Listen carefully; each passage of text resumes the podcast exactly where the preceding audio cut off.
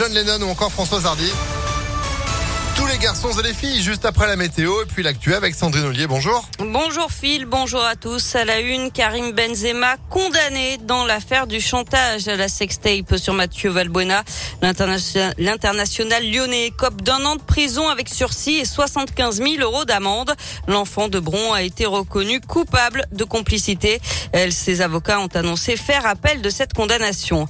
Quant à l'homme qui a jeté une bouteille d'eau sur Dimitri Payet dimanche à Dessine, il a été condamné à six mois de prison avec sursis et une interdiction de stade pendant cinq ans. Le quartier de la Guillotière à Lyon bouclé ce matin en cause d'une émission de télé diffusée en direct en ce moment sur CNews. Euh, Jean-Marc Morandini reçoit Jordan Bardella, le président du Rassemblement national. Un très important dispositif policier déployé après des appels à la violence.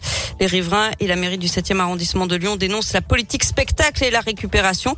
Je rappelle qu'une précédente émission similaire de l'animateur tournée à Drancy avait été marquée par des soupçons de témoignages truqués. Attention, la ligne T1 ne dessert pas les stations du quartier jusqu'à midi.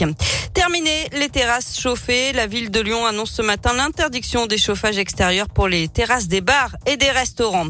Pour une fois, ils vont dans le même sens. Le président LR d'Auvergne-Rhône-Alpes, Laurent Vauquier, et le président écologiste de la métropole de Lyon, Bruno Bernard, ont signé un courrier commun pour demander à Gérald Darmanin de la vigilance alors que l'avenir du siège d'Interpol à Lyon est incertain et que le nouveau patron de l'agence de police internationale doit être désigné. La candidature d'un général des Émirats arabes unis accusé de torture inquiète les élus locaux.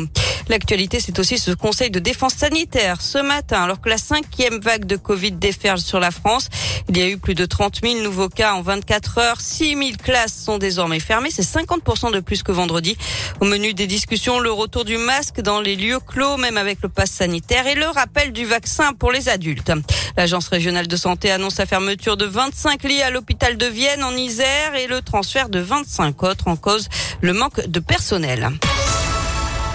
On passe au sport avec du basket et l'Asvel féminin qui joue tout à l'heure à 17h à Ruzomberok en Slovaquie euh, pour tenter de consolider sa première place en Eurocoupe. Du foot aussi, la Ligue des Champions à suivre ce soir.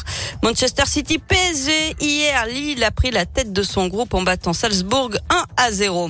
Enfin, une lyonnaise remporte le Bocuse d'Or France. Naïs euh, Pirolet représentera donc euh, la France au prochain Bocuse d'Or Europe à Budapest les 23 et 24 mars prochains. L'ancienne étudiante de l'Institut Paul Bocuse faisait partie de la Team France de David Tissot qui a remporté la compétition cette année. Elle était à bonne école, c'est le cas de le dire. Merci beaucoup Sandrine pour l'info qui continue sur impactfm.fr et vous serez de retour à midi. À tout à l'heure.